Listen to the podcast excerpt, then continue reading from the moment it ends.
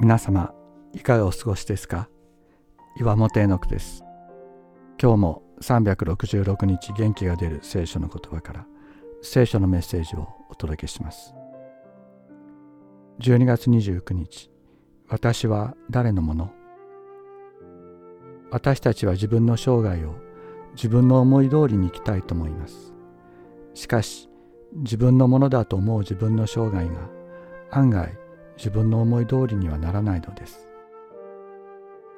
生まれる日を決めることができず両親を選ぶことも性別や名前を自分で選ぶこともできませんでした。自分の性格や生まれ持った能力を選ぶこともできません。そして死ぬ日を選ぶことも普通はできないのです。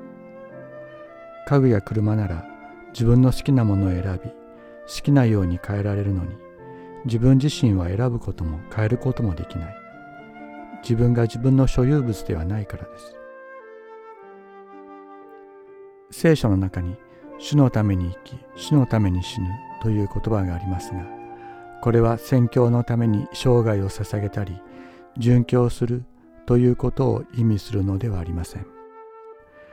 何をしていても何もできなくても死ぬ時でさえ自分は主のものだということを知ることを意味するのです。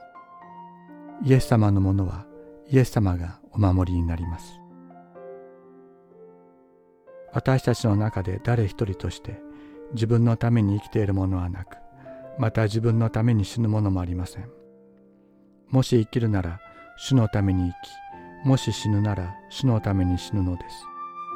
ですから生きるにしても死ぬにしても私たちは主のものです。ローマ人への手紙14章7から8節。